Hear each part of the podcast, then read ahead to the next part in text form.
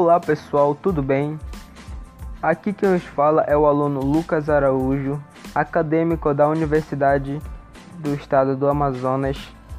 Estou cursando o curso de História, primeiro período, e hoje vamos discutir um assunto muito importante e muito relevante para a história do Brasil, que é a Era Vargas. Período muito importante e que se divide em três fases: governo provisório, que vai de 1930 a 1934, governo constitucional, que vai de 1934 a 37, e o Estado Novo, de 1937 a 1945. O governo provisório, é, como o próprio nome sugere, deveria ter sido apenas uma fase de transição em que Vargas rapidamente organizaria uma Assembleia Constituinte para elaborar uma nova Constituição para o Brasil. Getúlio Vargas, porém, nesse momento, já se deu mostras de que suas habilidades de se sustentar no poder, pois adiou o quanto foi possível a realização dessa Constituinte. Nessa fase, Vargas já realizou as primeiras medidas de, de centralização do poder e assim dissolveu o Congresso Nacional. Por exemplo, a demora de Vargas em realizar as eleições e convocar uma constituinte teve impactos em algumas localidades do país, como São Paulo, que se rebelou contra o governo em 1932 e que ficou conhecido como a Revolução Constitucionalista de 1932. O movimento foi um fracasso após a sua derrota. Getúlio Vargas atendeu às demandas dos, dos paulistas, nomeando para o Estado um interventor, governador civil e nascido em São Paulo, além de garantir a realização de uma eleição em 1933 para compor a Constituinte. Dessa Constituinte foi promulgada a Constituição de 1934.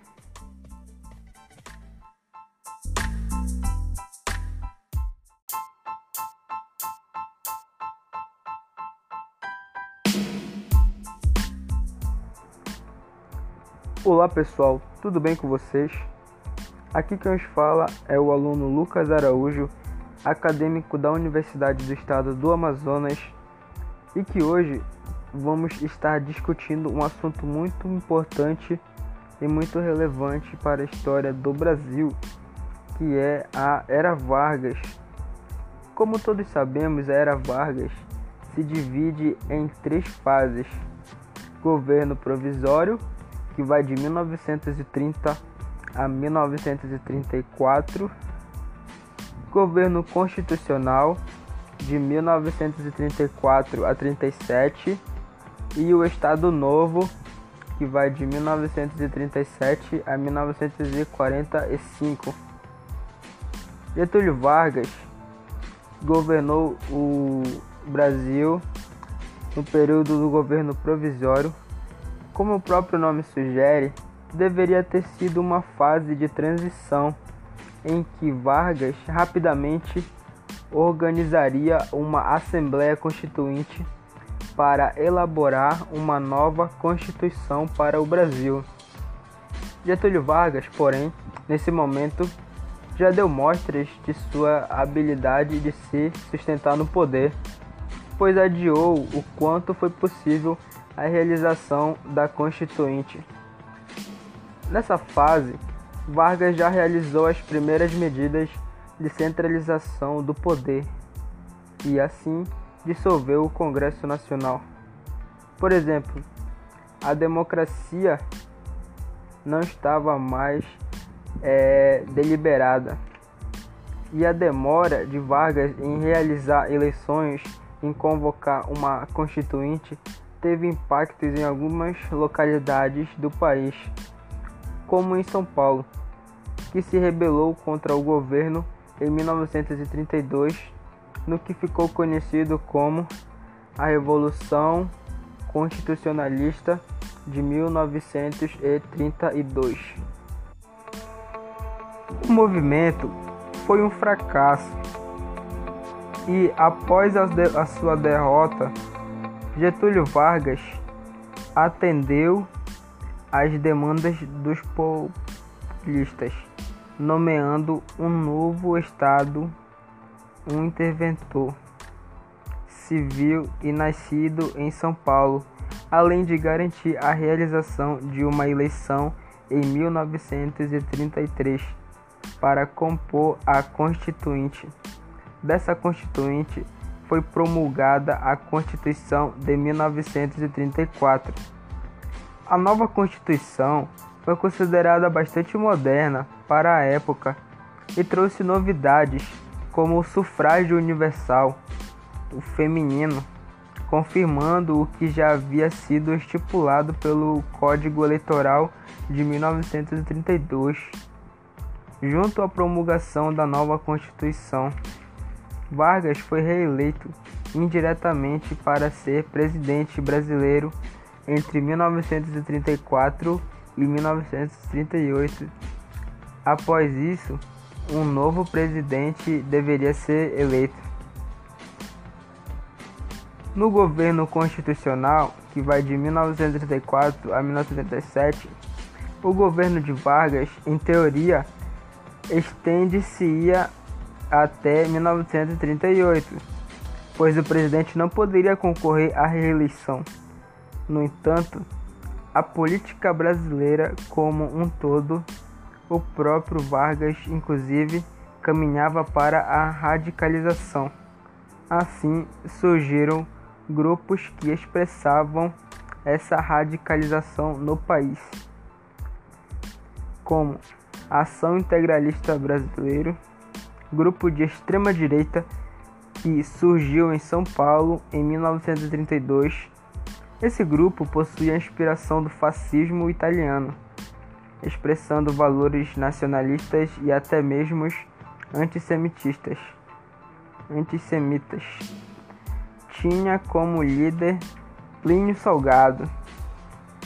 Aliança Nacional Libertadora ou Aliança Libertadora Nacional, grupo de orientação comunista que surgiu como frente de luta antifascista no Brasil e converteu-se em um movimento que buscava tomar o poder do país pela via revolucionária. O grande líder desse grupo era Luiz Carlos Prestes.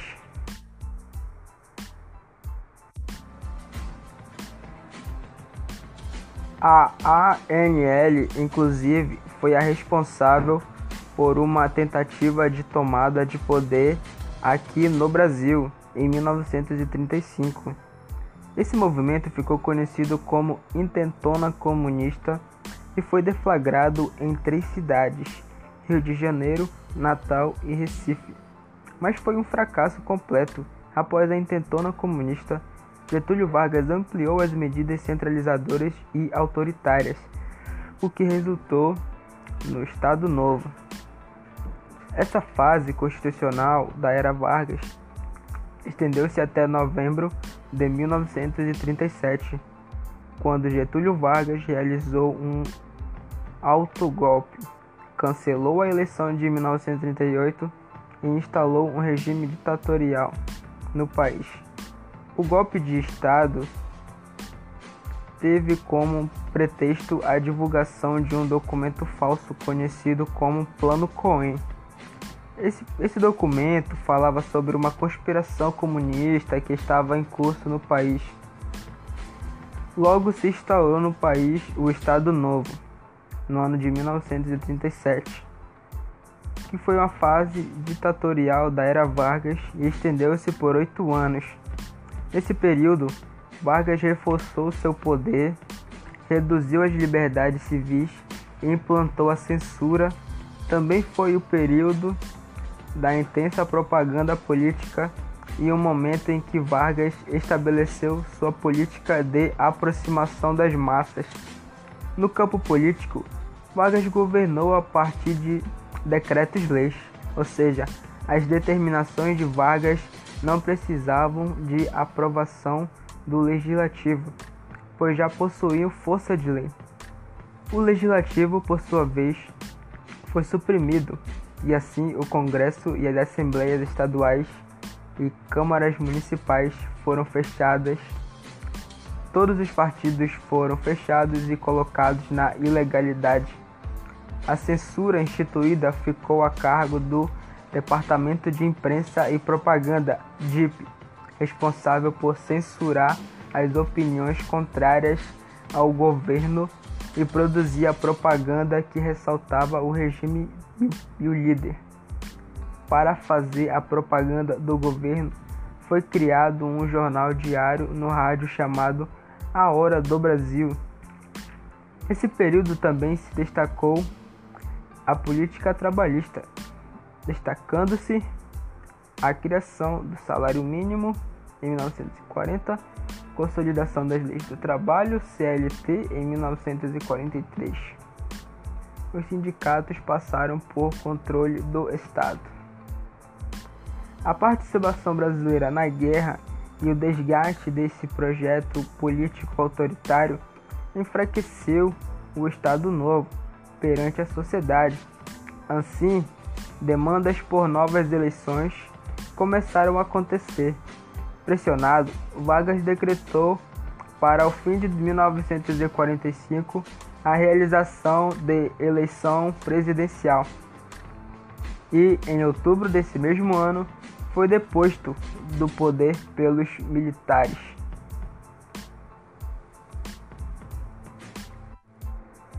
Então, pessoal, chegamos ao fim do nosso podcast de hoje. Espero que todos tenham gostado. Muito obrigado pela atenção e tchau.